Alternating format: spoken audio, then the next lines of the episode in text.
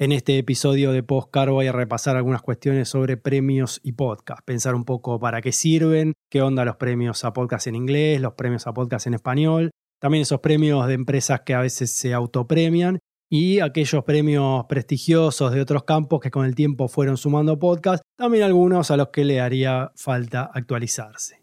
Arrancamos. Postcar, un podcast sobre podcast.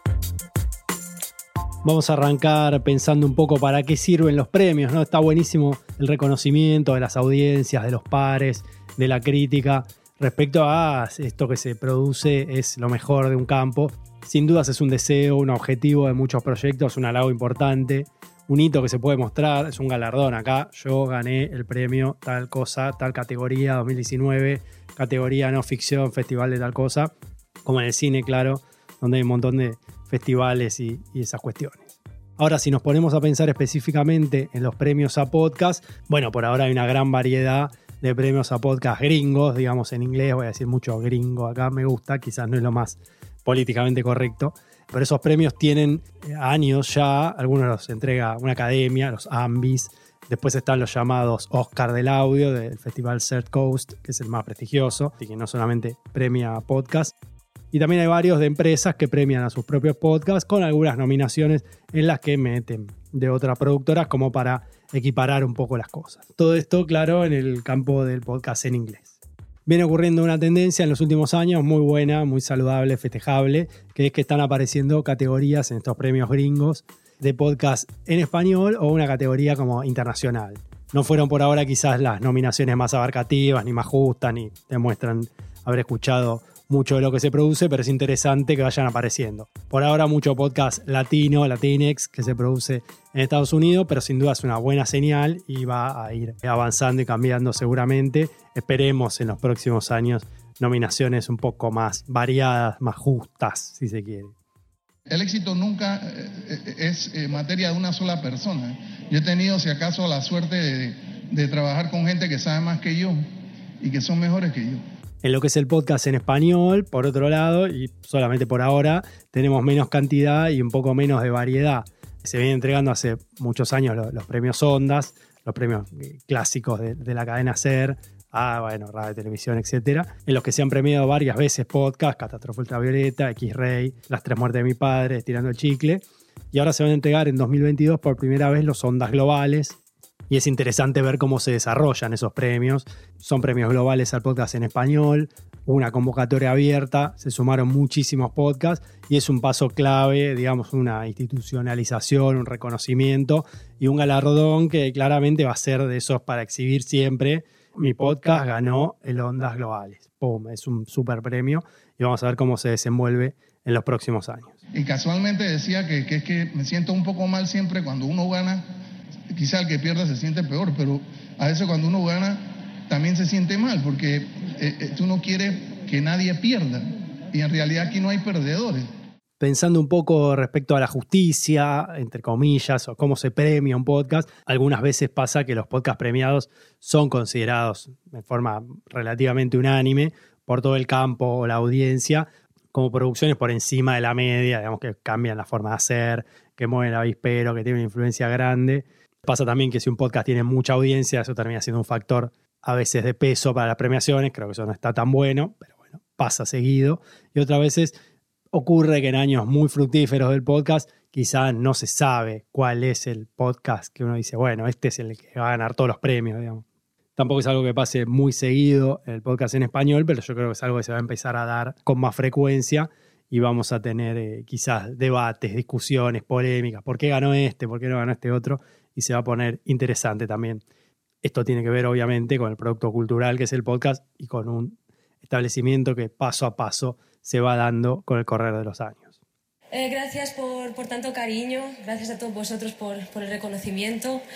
Eh, estoy orgullosa de poder liderar mi proyecto a partir del riesgo y de poder compartirla con el mundo y estar aquí. Y quiero darle las gracias a mujeres que me han enseñado que se puede, porque gracias a ellas yo estoy aquí yendo a la cuestión de las empresas o productoras que organizan premios o se autopremian o priorizan muchas veces producciones de la casa, digamos, es lógico, por algo organizan y pagan esos premios.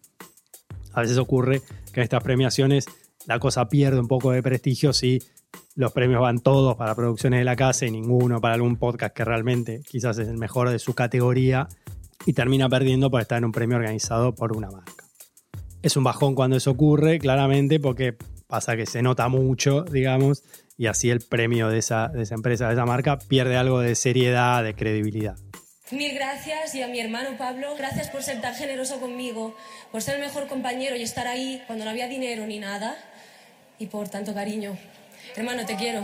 También están los premios de otros campos que empiezan a premiar al podcast. Por ejemplo, los premios Gabo de periodismo son súper prestigiosos en América Latina y alguna vez han premiado podcast en la categoría innovación. Hago un paréntesis, digamos, estaría buenísimo que el premio Gabo tenga ya una categoría podcast establecida. Está claro que varias de las historias mejor investigadas y mejor contadas del periodismo latinoamericano de los últimos dos o tres años se publicaron en podcast, más que una categoría innovación, estos premios súper prestigiosos que premian la investigación y la labor periodística, estaría buenísimo que tengan el podcast ya como una categoría fija. Quiero mm, darle las gracias a, primero a todo mi equipo de trabajo, que en verdad me siguen en todas las locuras.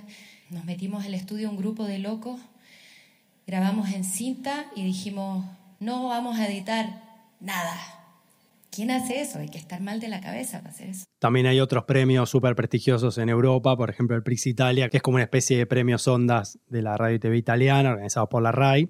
Son premios internacionales y estos premios tienen un alto prestigio y varias veces dentro de la categoría audio, radio, que premian documentales y radio feature, también han estado varios podcasts premiados o nominados últimamente y es muy interesante porque también ahí el podcast puede aplicar a premios, digamos, de otro estilo y con otra tradición. Es un premio que tiene 70 años de historia, el Prix Italia, y es interesante poder presentar los podcasts allí y ganar esos premios que son súper prestigiosos. Y a cada uno de los que participó, eh, a todo el equipo, a toda mi gente, a todas mis compañeras y mis compañeros por creer, por apoyar. Y principalmente al público, a la gente, a los fans que están ahí, que sin la gente no se podría hacer nada. Para ir cerrando, quiero hablar un poco de los premios de la Bienal Internacional de Radio, organizada históricamente por Radio Educación de México. Varias veces han premiado podcast, pero no termina de haber una decisión, me parece, de, actualizarse. Aparece ahí un poco la lucha de radio versus podcast, cuestión que habría que dejar de lado ya bien entrada el siglo XXI.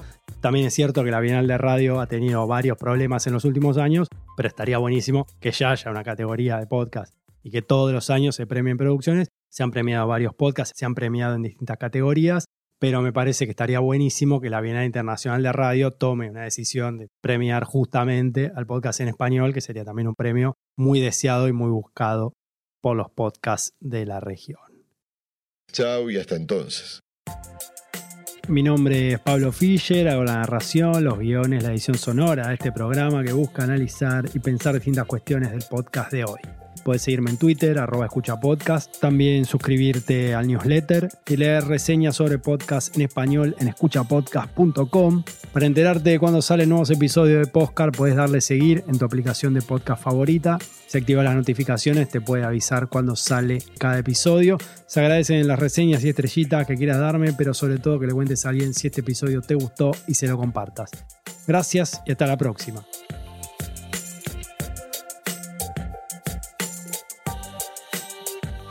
Un podcast sobre podcast, es una producción de Escucha Podcast con el apoyo de Rombo Podcast.